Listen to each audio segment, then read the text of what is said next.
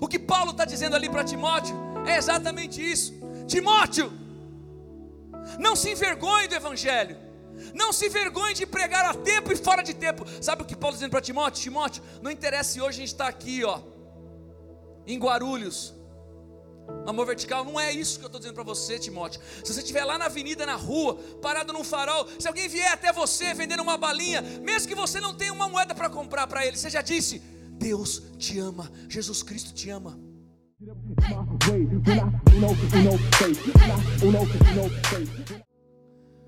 Gente, eu tenho um texto que eu quero ler com vocês aqui. E ele está ardendo no meu coração há um tempo, eu já ministrei ele algumas vezes. Inclusive, domingo passado, eu estive aqui em Guarulhos, numa outra igreja, pregando, num culto de domingo, e eu estava com essa palavra no coração e eu não consigo sair dela. Eu tenho lido ela bastante nesses últimos dias. E eu creio que é muito pertinente. Inclusive, tinha uma música que vocês tocaram aqui. Eu, de música nova, sou meio difícil, assim, sabe? Eu conheço Ousado Amor, porque ela é, não é muito conhecida, né? Mas tem uma música que fala que vocês tocaram aqui que fala sobre. É, deixa eu lembrar a primeira frase que eu acho que é interessante. Eu cheguei e permaneci, como é que era? Me aproximei e permaneci. Aí depois fala que você tem lenha e continua queimando, não é isso? Pode fazer até a cama nesse tom, eu não sei qual tom que é ela lá. Eu queria ler esse texto na Bíblia com vocês. Vocês estão me ouvindo bem aí? Amém? Estão me ouvindo bem aqui? Glória a Deus. Gente, é muito bom estar numa igreja normal, né? Vou falar de novo. Glória a Jesus, mano. O pastor passou na cerca de arame farpado, rasgou as calças ali no joelho ali, ó. Ou é de tanto orar, né? Se ele, se ele fosse rápido, mas eu. Tá ligado, já ficando velho, né, mano? Vai tendo mais sacadas. E. Eu queria ler isso com vocês, está lá em 2 Timóteo capítulo 4, se você está com a sua Bíblia aí, no celular ou no papel. Queria que você abrisse comigo. Segunda carta a Timóteo que Paulo escreve ao seu ao seu querido pupilo Timóteo. Diz assim, ó, no verso 1 em diante. Todos acharam? Não? Está sem celular? Ah, o capítulo 4. 2 Timóteo, capítulo 4, verso 1. Eu falei, né? Acho que isso. É, 2 Timóteo, segunda carta de Timóteo, capítulo 4, verso 1. 2 Timóteo, capítulo 4, verso 1. 2 Timóteo,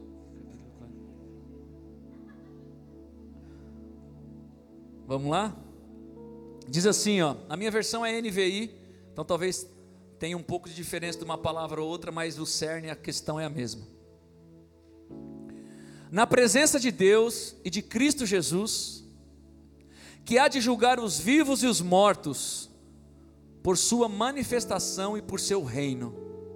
Eu o exorto solenemente, pregue a palavra, esteja preparado a tempo e fora de tempo, repreenda, corrija, exorte com toda a paciência e doutrina, pois virá o tempo em que não suportarão a sã doutrina, Ao contrário, sentindo coceira nos ouvidos, juntarão mestres para si mesmos, segundo os seus próprios desejos. Eles se recusarão a dar ouvidos à verdade, voltando-se para os mitos, ou em outras versões talvez esteja aí fábulas. Você, porém, seja moderado em tudo, suporte os sofrimentos, faça a obra de um evangelista, cumpra plenamente o seu ministério. Aí Paulo diz no verso 6 a Timóteo: Eu já estou sendo derramado, ou ele estava sendo entregue como oferta de bebida, ou aqui em outras versões, em oferta de morte. Está próximo o tempo da minha partida. Combati o bom combate terminei a corrida, guardei a fé. Agora me está reservada a coroa da justiça, que o Senhor, o justo juiz, me dará naquele dia. E não somente a mim, mas também a todos os que amam a sua vinda. Amém.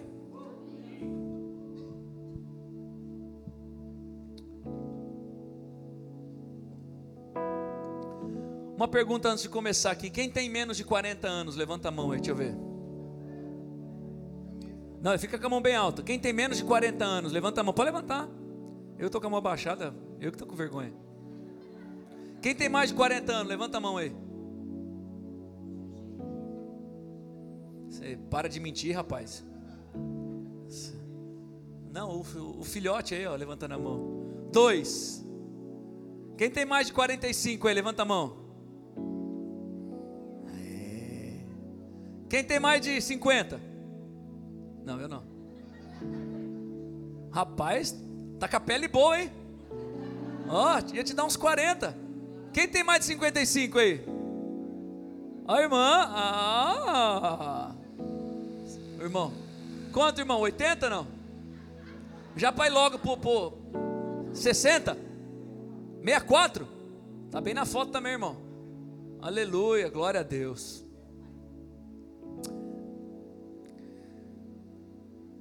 Quem tem, menos, quem tem 30 para menos? Uma boa parte ou a maioria.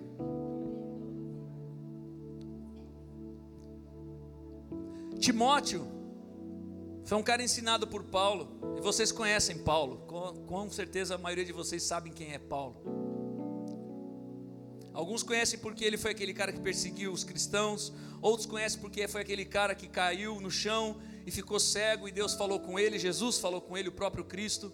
Outros conhecem porque foi o apóstolo que mais escreveu cartas no Novo Testamento. Bom, independente disso, ele foi um cara que ensinou muitas pessoas, falou com muitas pessoas, e uma delas foi Timóteo, um cara que ele discipulava e que ele falava e que ele incentivava ao ministério.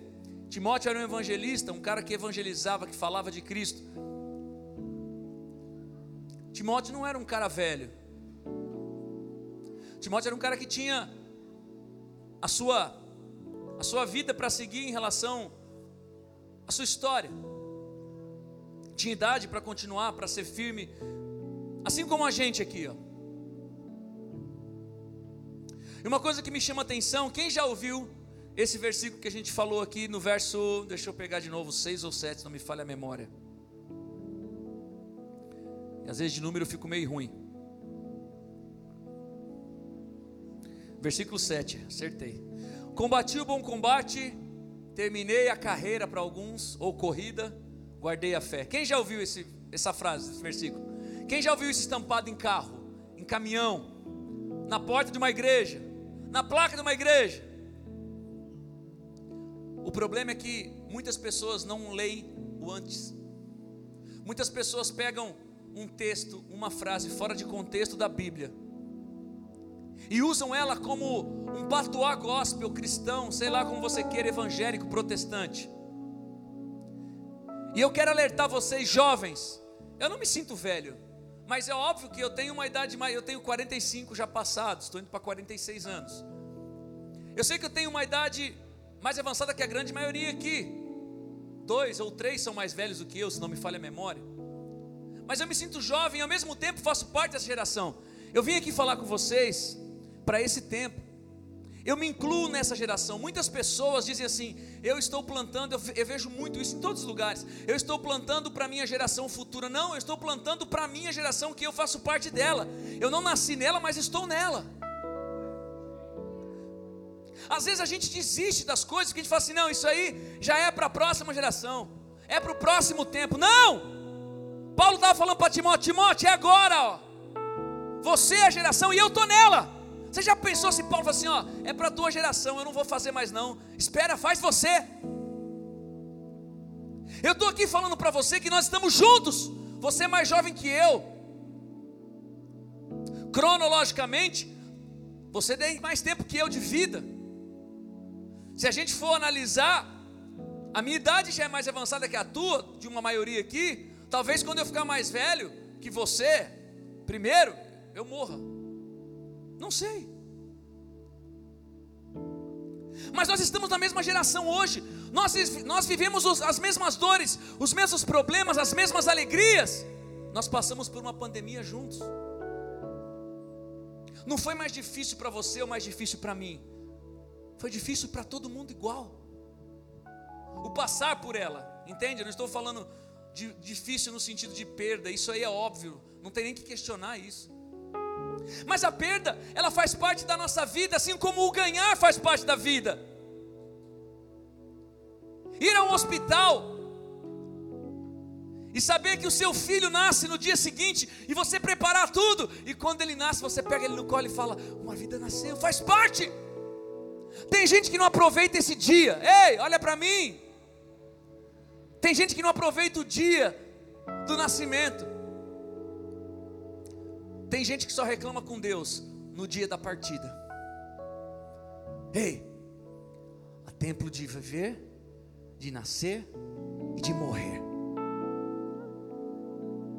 Eu quero que você entenda uma coisa: que nós vivemos numa geração hoje, e volto a dizer, quando eu falo geração, eu falo da nossa, do meu irmão aqui, que é mais velho do que eu, do meu outro irmão lá, que é mais velho que eu, mas está com a carinha de 35 a 40.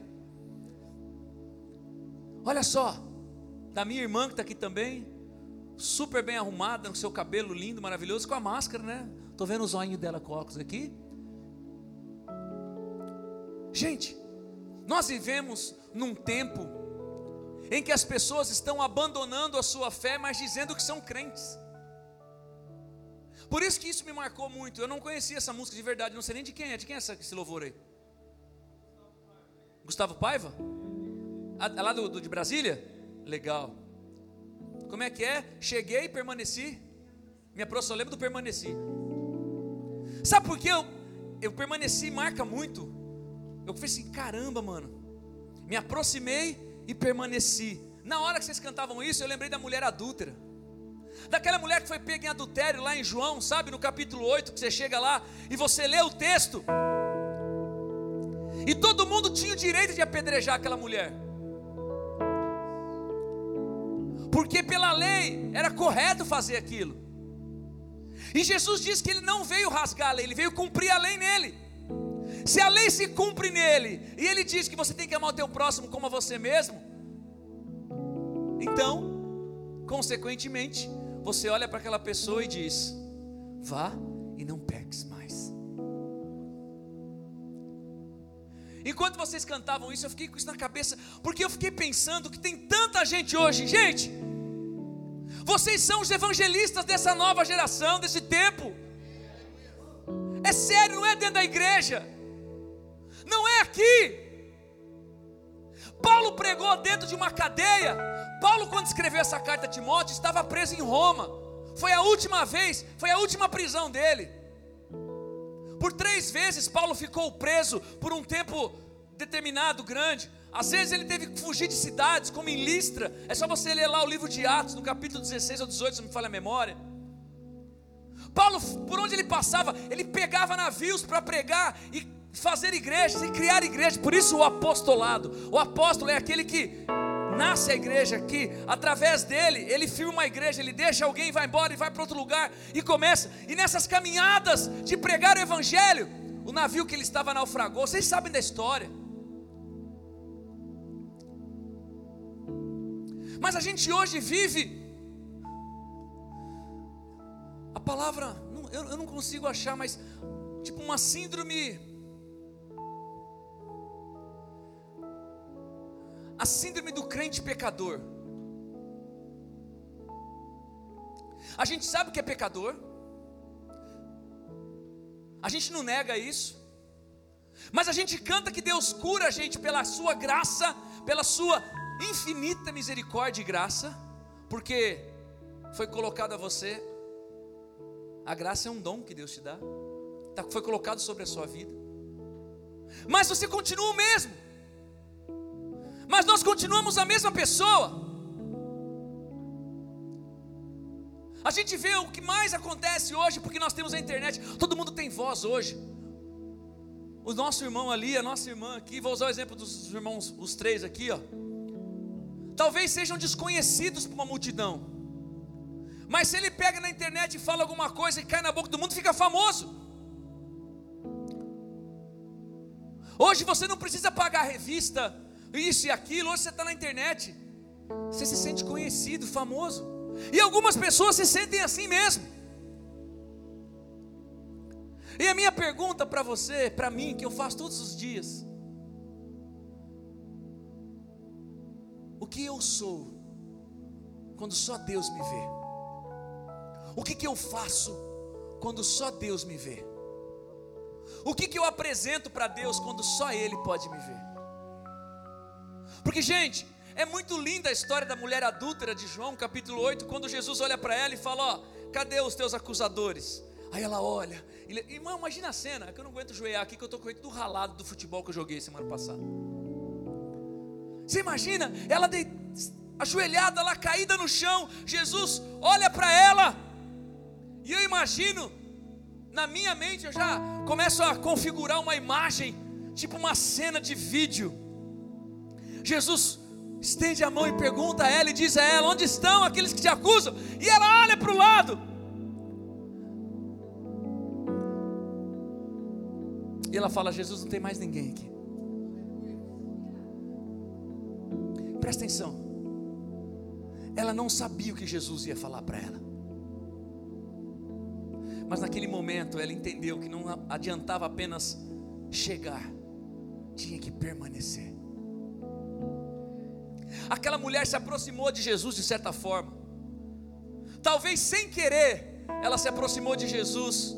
Ela foi jogada até Jesus. Deixa eu explicar para você, irmão. Às vezes você não quer, mas Jesus faz uma coisa doida, maravilhosa. Usa uma igreja, umas igrejas doidas igual as de vocês, a minha, umas igrejas doidas igual as outras, para levar você empurrar e falar: Ei, você não quis vir, não, mas eu te coloquei aqui aos meus pés.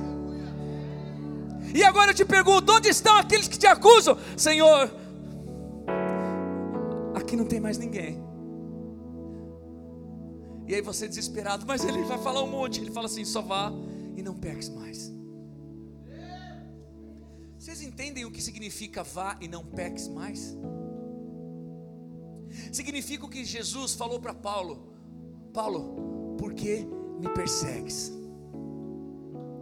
Lá em Atos, no capítulo 8, se você for olhar o que Jesus fala com Paulo, capítulo 9 depois, você vai ver que Jesus olha para Paulo e fala: Jesus aparece ali, os homens, vem o anjo, os, homens que estavam com Paulo ali ficaram desesperados, viram aquela loucura toda, Paulo cai, fica cego. E Jesus olha para ele e fala com a voz do Deus, Criador do universo: Paulo, por que me persegues? Paulo não estava indo em encontro de Jesus. Paulo estava indo matar aqueles que criam em Jesus. Mas Paulo fazia aquilo achando que estava agradando a Deus. Muita gente está na igreja, longe de Cristo, achando que está agradando a Deus. Deus diz para você hoje: por que me persegues? Uau! Está entendendo, gente? Está na hora de a gente ser aquela geração mesmo que não abre mão vocês acham que é difícil? E eu não vou aqui agora, o único momento que eu vou falar de mim, porque eu não, não curto ficar falando isso, mas também não gosto de ficar falando dos outros, porque se eu falo dos outros, estou fazendo fofoca, então eu falo de mim, eu uso o meu exemplo, a minha pessoa. Vocês acham que é fácil viver 30 anos com Jesus num mundo como esse? Vocês acham que é fácil tocar, fazer show, fazer evento, o que, que seja? épocas em que você faz 30 shows no mês, épocas que você não tem um show no mês, épocas que você está tocando e você vai no camarim e tem umas moças bonitona, doidinha para ficar com você. É, irmãos, tem isso, viu? E também tem os irmãos doidos para ficar com as irmãs crentes. E você sabe qual é o teu propósito, qual é o teu chamado, irmãos. Você sabe quem te chamou, quem te enviou. Sabe por quê? Porque você se aproximou dele, mas você permaneceu. O que Paulo está dizendo ali para Timóteo é exatamente isso. Timóteo, não se envergonhe do Evangelho. Não se envergonhe de pregar a tempo e fora de tempo. Sabe o que Paulo está dizendo para Timóteo? Timóteo, não interessa se hoje a gente está aqui, ó, em Guarulhos, Amor vertical não é isso que eu estou dizendo para você, Timóteo. Se você estiver lá na avenida, na rua, parado num farol, se alguém vier até você vendendo uma balinha, mesmo que você não tenha uma moeda para comprar para ele, você já disse: Deus te ama, Jesus Cristo te ama. Você já fez isso?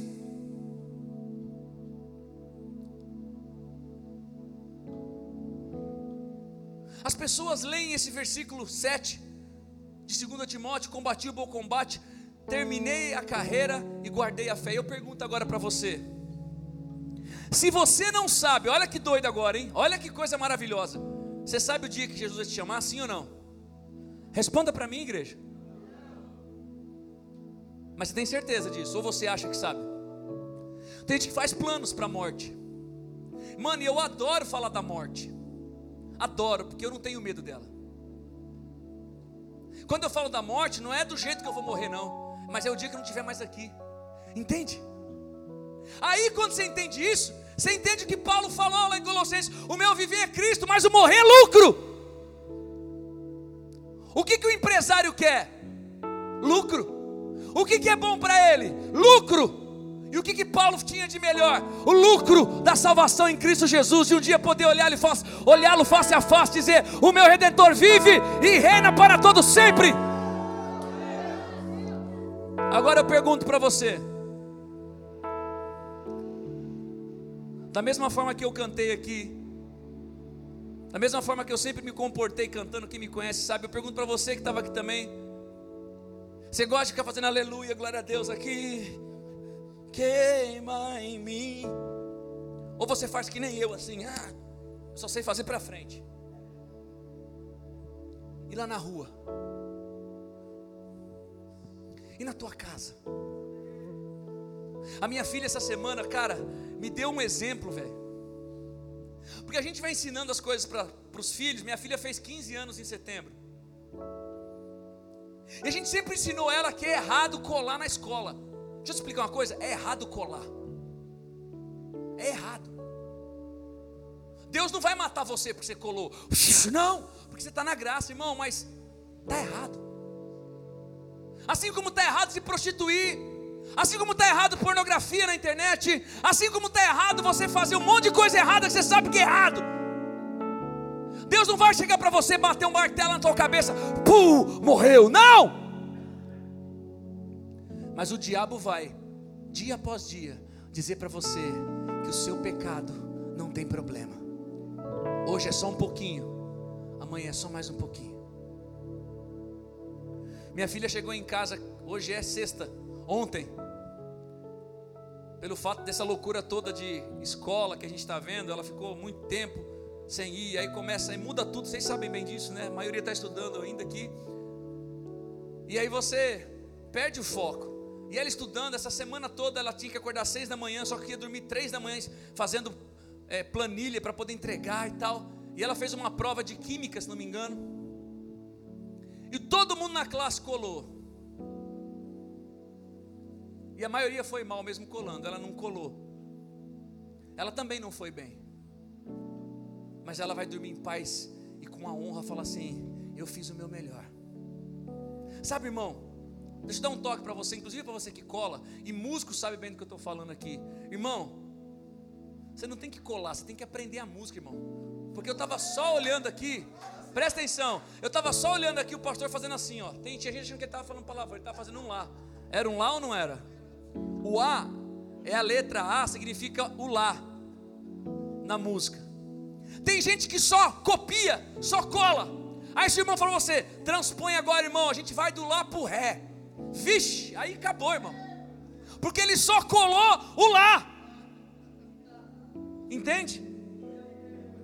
É igual você, irmã. Irmão, você não aprende colando, você aprende errado. Porque quando você errar, que dois mais dois não são cinco, são quatro.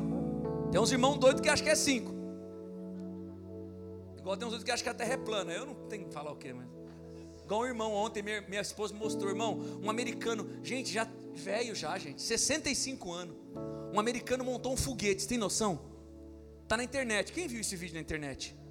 Eu vou mandar para o Amaral, vou mandar, mandar para o pastor, você vê que eu estou falando a verdade. Minha esposa mostrou ontem um tiozinho inteligente, 65 anos. E aí ele fez um foguete, irmãos, ele fez um foguete. A família toda filmou, ele estava no deserto, sei lá, acho que era no, no Texas ou lá no Arizona.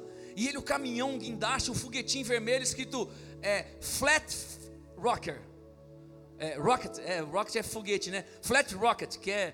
Flat é. Não, Flat Earth, desculpa. Terra plana. Era o nome do foguete dele, mano. E ele queria provar que a terra era, era plana e fez um foguete caseiro, irmãos. E aí, a família filmando tal, de repente o foguete sobe. Puf, do nada, o paraquedas do foguete vai para um lado, o foguete vai para o outro, o foguete cai e ele morre. A família filma ele morrendo, despencando de uma altura. O foguete não chegou, irmãos, nem na altura de um avião normal, mas já é muito alto. Imagina, dois, três mil metros e o tiozinho caindo. Puf.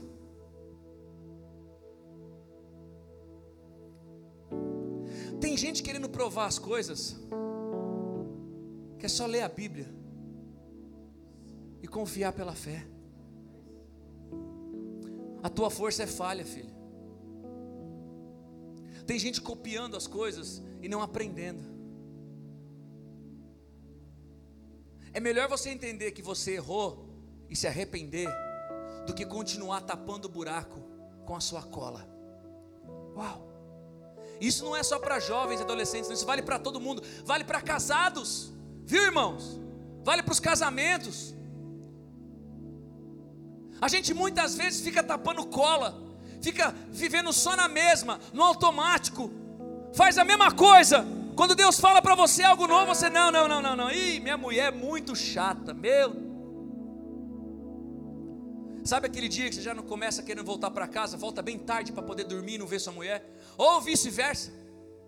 Irmãos, a coisa mais linda é ter prazer de voltar para casa, beijar sua esposa ou seu marido, seus filhos. Que você tenha meia hora de conversa que valeu pelo dia inteiro de trabalho que você teve. Filhos, como é que vocês querem queimar, queimar, se em casa vocês não fazem nada pelos seus pais?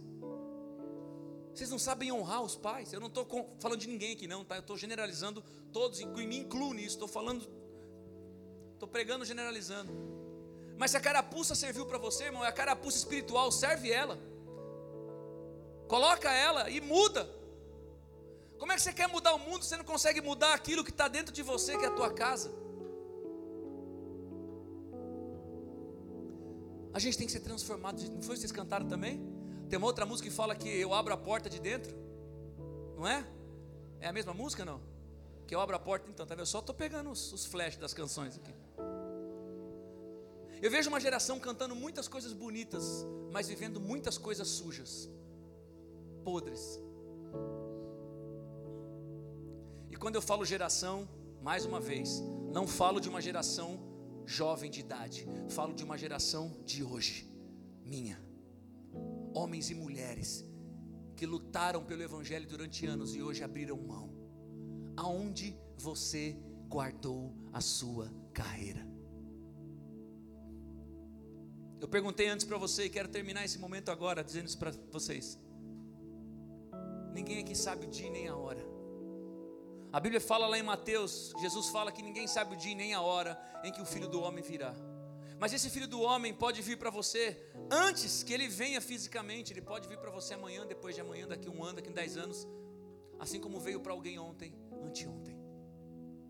A gente não sabe o momento em que ele vem.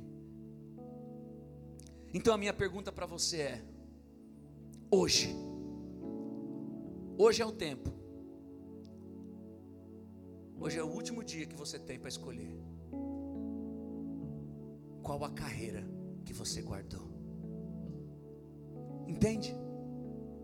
Combati o bom combate, eu não desisti da batalha eu não me acovardei diante dos homens, diante dos haters, diante daqueles que odeiam o Evangelho. Não, eu falei a tempo e fora de tempo, mas eu falei com paciência, com longanimidade. Em algumas versões, se você pegar na sua Bíblia, está escrito não só paciência, está escrito longanimidade, que é perseverar, continuar falando, mas não deixe de falar, porque chegará uma época em que eles terão coceira nos ouvidos. Quando você fala Jesus para alguém e alguém já briga com você, sabe o que acontece?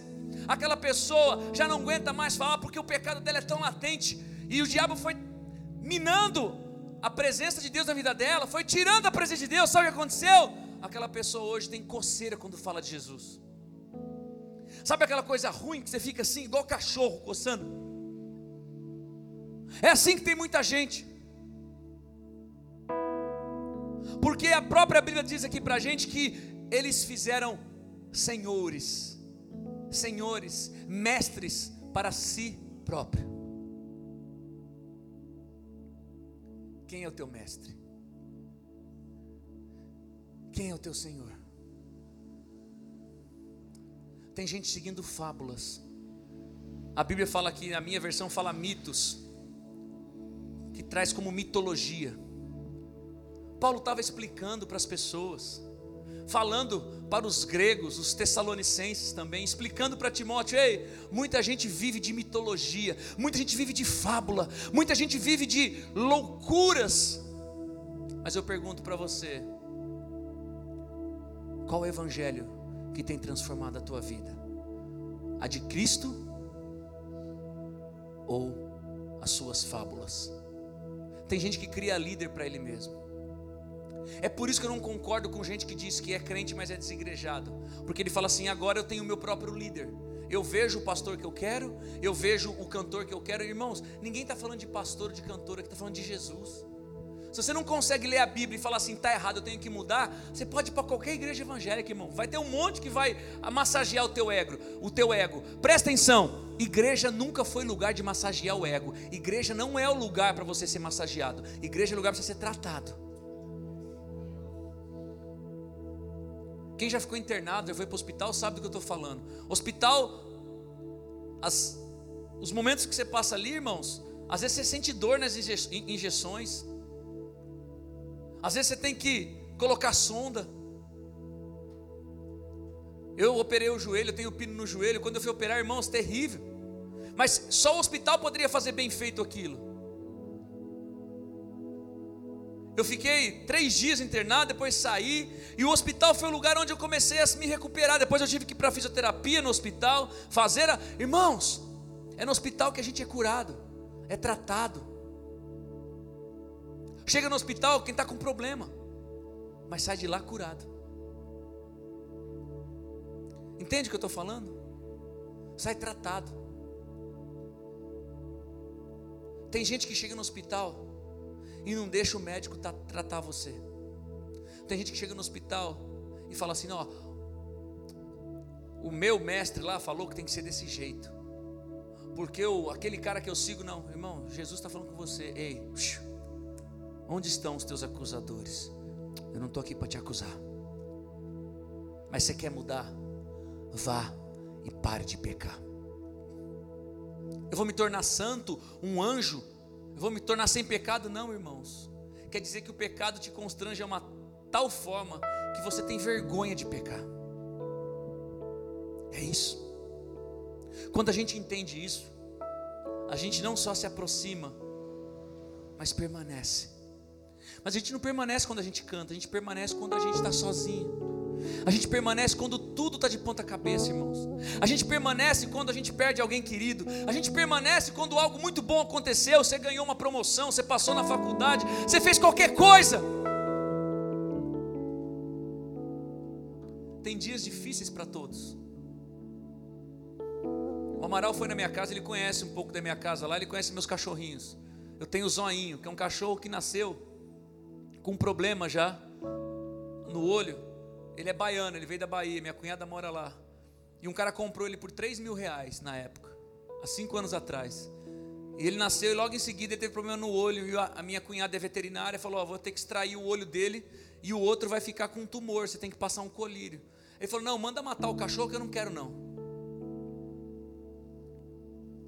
Minha cunhada ficou indignada. Falou: como assim? E pegou o cachorro e adotou e deixou na, na, na clínica falou para a gente na época. Eu falei, traz o zoinho para cá. O zoinho fui eu que dei o nome, porque ele só tem um olho, então é bem sugestivo. O zoinho sofreu, irmãos. E agora essa semana ele ficou doente, a gente não sabia, ele está com um problema muito sério no rim dele. É um cachorrinho.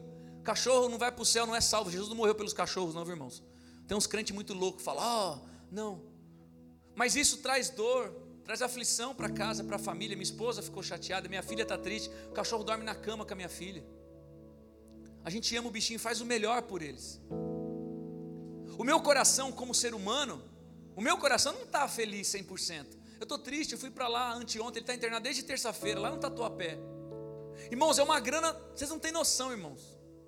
É uma grana do, do cão para pagar aquele negócio. Eu não tenho grana. Ô oh, lindo.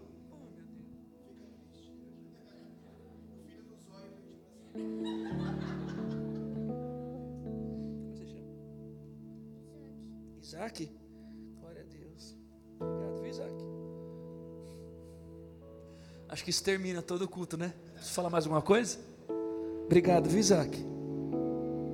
Obrigado, te amo, Jesus, viu, mano? Obrigado por orar por mim, tá bom? Entende, gente? Você acha que isso é montado? Ele entendeu o que eu estou falando. É isso que a gente tem que entender. É isso que você tem que entender quando você é jovem. É isso que tem que entender quando você está adulto também. As dores estão aqui, ó. Mas eu estou tão feliz de estar aqui com vocês. Porque o meu redentor vive. Porque eu sei que um dia eu vou vê-lo. Mas eu não vou ver Jesus porque eu cheguei. Não, porque eu permaneci. Essa é a diferença. Chegar, muita gente chega, irmãos. Fazer, muita gente faz. Mas permanecer, só aqueles que creem pela fé que Jesus Cristo é o Senhor e Salvador da sua vida. Eu termino dizendo isso. A gente está precisando pregar mais Jesus e menos a gente. A gente está precisando orar mais e chorar menos. A gente está com muita emoção e pouca razão. Ninguém se converte pela emoção, sabe? Se fosse assim, todo mundo tinha aceitado a Jesus com a música do Roberto Carlos. Jesus Cristo, Je... e não é assim. Você não aceita Jesus porque uma música te emocionou. Você aceita Jesus porque você entende que você é o pior dos pecadores e você precisa mudar. Você aceita Jesus porque você entende que não tem mais nada em você que presta. Nada em mim mais prestava quando eu conheci Jesus há 30 anos atrás. Nada. E Jesus fez igual esse menino aqui, o Isaac. Ele me abraçou e falou: Eu cuido de você. É isso que Jesus faz. Jesus vê a sua dor, ele te abraça. Jesus vê você chorando, ele chora com você, mas ele diz: Filho, deixa que eu cuido de você. Obrigado, viu, Isaac, pelo teu abraço, tá bom? Quer continuar aqui? Quer, quer voltar lá? Você que sabe, fica aqui com a mão, dá a mão pro tio aqui. Ah, essa aqui, fica aqui comigo aqui, vamos lá. A gente vai orar com eles, tá bom? Glória a Deus. Gente, terminar a carreira é estar tá pronto todo dia. Paulo disse isso porque ele entendia que ele não sabia o dia nem a hora. Ele falou: A minha hora está chegando, eu já estou sendo derramado como oferta para os romanos. Os romanos já estavam doidos para matar Paulo. Os que perseguiam os cristãos estavam doidos. Paulo não sabia se ia ser amanhã, depois de amanhã, mas ele sabia que era iminente, estava próximo. E ele disse: Timóteo, eu combati o bom combate, eu não desisti, eu não neguei a minha fé. A minha carreira hoje se cumpre, se Deus me chamar. Quando Jesus te chamar, irmãos, como é que está a tua carreira? Hein? A gente canta tanto quando Jesus chama a gente, a gente pula tanto, a gente se emociona tanto. Mas quando Jesus te chamar, o que você vai oferecer para Ele? Qual foi a carreira que Ele propôs a você e você permaneceu? Irmão, presta atenção, não é a minha carreira, não é música. Ei, não é a carreira musical, não é a carreira pastoral, não é a carreira da tua medicina, do direito, não é a carreira da, do nutricional, não, é a carreira que Deus proporcionou a você como servo, como levita, como evangelista. É você? O que você fez? E o final de tudo, Paulo diz: Porque ele irá julgar tanto os vivos quanto os mortos. Porque um dia, mesmo quem já passou ou quem está, será julgado por aquilo que viveu e fez.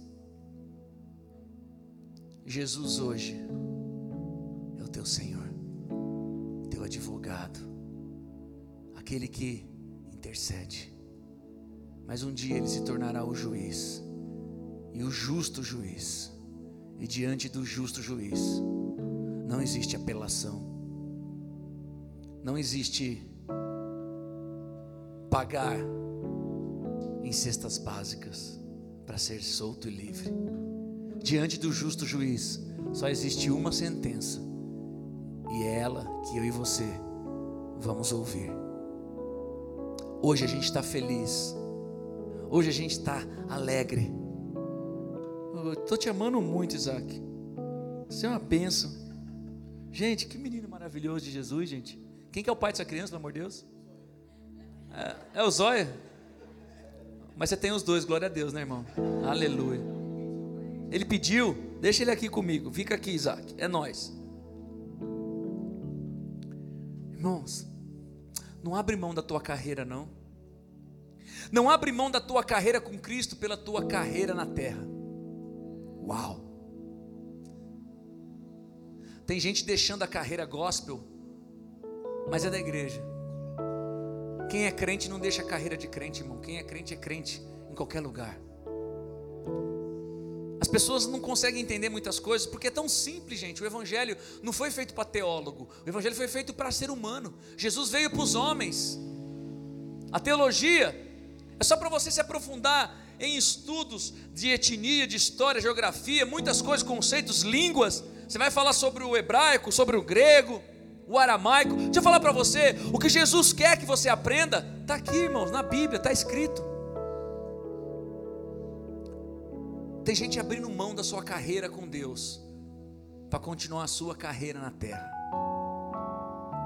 Irmão, quando você entende quem é Jesus, já não é mais a sua carreira.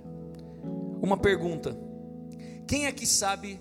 Não precisa responder se você sabe, mas quem é que sabe o que Paulo fazia além de ter uma carreira ministerial? Levanta a mão. Você não responde. Alguém sabe que Paulo tinha uma profissão? Levanta a mão. Não. Você foi falar, mano. É para não falar, mano. Entendeu? Tá entendendo? Paulo vendia casa, irmão. Eu não sei se ele era pedreiro ou se ele era. Como é que é o nome de quem vende casa? É. Corretor. Mas a Bíblia fala que ele fazia tendas. Então ele era tipo um pedreiro, só que. Pedreiro que faz tenda. Tenda não é de tijolo, né? É de pano. Então ele era tipo um tecelão. Aí faz tenda. E aí ele vendia as tendas. Mas você não escuta na Bíblia só tem uma vez que você ouve a Bíblia dizer, lá em Romanos, que Paulo tinha uma profissão, ele trabalhava. Mas a carreira de Paulo não era fazer tendas, a carreira de Paulo era promulgar o Evangelho, ver as transformações de vidas, porque Jesus disse a ele: Paulo, vá, aquilo que você viveu, agora faça. Entende, irmãos? Minha carreira não é ser cantor. Talvez você achou isso até hoje. Tem gente que acha isso, irmãos, desde o primeiro dia que eu aceitei a Jesus. Eu entendi que a minha carreira não era ser cantor, não era ser artista, a minha carreira era viver o Evangelho, e é através desse Evangelho eu faço a minha carreira, irmãos. Não foi a carreira que me fez, fui eu que fiz a minha carreira. Eu não sou gospel, eu não estou no mercado gospel por causa do mercado. Eu sou cristão e o mercado me serve. Tanto me serve que eu poderia fazer um monte de coisa para ser servido por ele. Ficar pensando e matutando em fazer músicas famosas que dão certo o tempo todo. Eu faço aquilo que Deus quer que eu faça para minha carreira. Talvez uma, duas músicas tenham estourado, três, quatro, talvez nunca mais nenhuma estoure, mas mesmo assim, eu quero fazer a minha carreira. Se Deus faz, mandar eu fazer algo que vai estourar de novo, glória a Deus. Se Deus mandar eu fazer algo que ninguém mais vai ficar sabendo, eu quero cumprir a minha carreira, porque não é a carreira do homem, não é a carreira do Pedro, mas é a carreira que Deus propôs para mim. É isso que Paulo está falando. Combati o bom combate, terminei a carreira, guardei a fé. Como é que a gente consegue terminar uma carreira, guardar a fé, se a gente não consegue ter, ter o término de uma carreira? Hein? Que fé é essa que a gente tem? Uma fé que a gente não acredita que Deus pode suprir e transformar os nossos problemas e as nossas dores. Aí você muda de carreira, você muda de profissão. Porque você tem a carreira do Evangelho como uma profissão. Eu nunca fiz música na igreja para ser profissional. Eu fiz música porque era o que eu mais amava fazer na igreja. E me tornei profissional porque Deus me deu o privilégio de viver com isso. Mas a minha carreira nunca foi o motivo de eu cantar. Eu não preciso falar de amor lá fora. Eu posso falar de amor aqui dentro para reverberar lá fora. Eu não preciso mudar aquilo que Deus disse que é imutável para provar para os outros que eu estou certo. Porque eu não sou Deus de mim mesmo e eu não tenho um líder a quem eu diga: esse eu gosto, esse eu não gosto. O meu líder é Jesus e Jesus, na maioria das vezes, puxa a minha orelha. E olha que ela é grande, irmãos. É grande. Jesus puxa a minha orelha. Mas é tão bom quando a gente ouve Jesus falar com a gente: Não, não é aqui.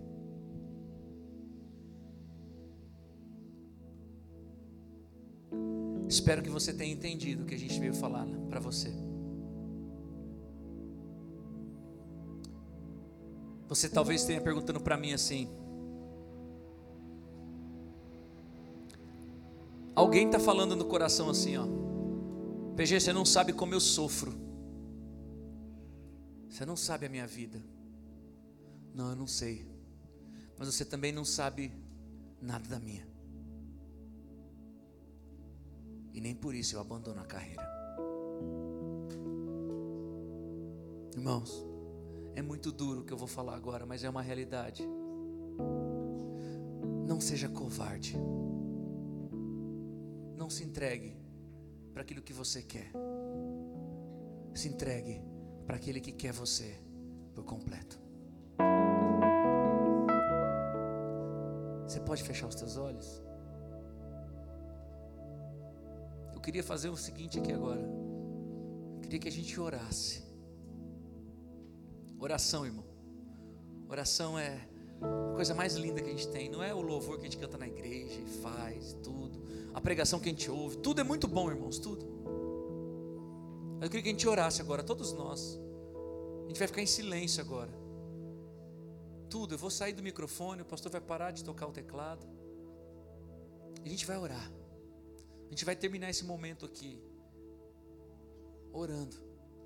Eu não sei o que você vai falar com Jesus, mas você vai orar. Você vai falar para Ele: Jesus, eu estou aqui. A gente vai agradecer. A gente vai se quebrantar. A gente vai chorar. A gente vai sorrir. Eu não sei. Mas a luz de Cristo vai brilhar em você. Oh, Jesus. Cara, Jesus. Obrigado. Gente, eu fecho os olhos. Eu vejo uma luz tão forte dali, ó. Fechei os olhos agora e vi uma luz tão forte vindo dali, ó, e eu achei que estava uma luz acesa e não tinha, eu abri o olho de novo. Irmãos, a presença do Espírito é tão poderosa aqui nesse lugar. Não é porque eu estou falando, não é porque a igreja tocou, não é porque o pastor tocou, não, não, irmãos. Porque a gente deu liberdade para o Espírito Santo estar nesse lugar. Ele está aqui. Fala com Ele. Conversa com Ele. Uma igreja só vence as suas lutas e comemora as suas vitórias, orando, falando com aquele que é o dono da igreja. Ora agora. Abra a tua boca, comece a orar. Comece a falar com o Senhor. Talvez você não faça isso há muitos dias. Talvez você não faça isso há meses, há anos, eu não sei.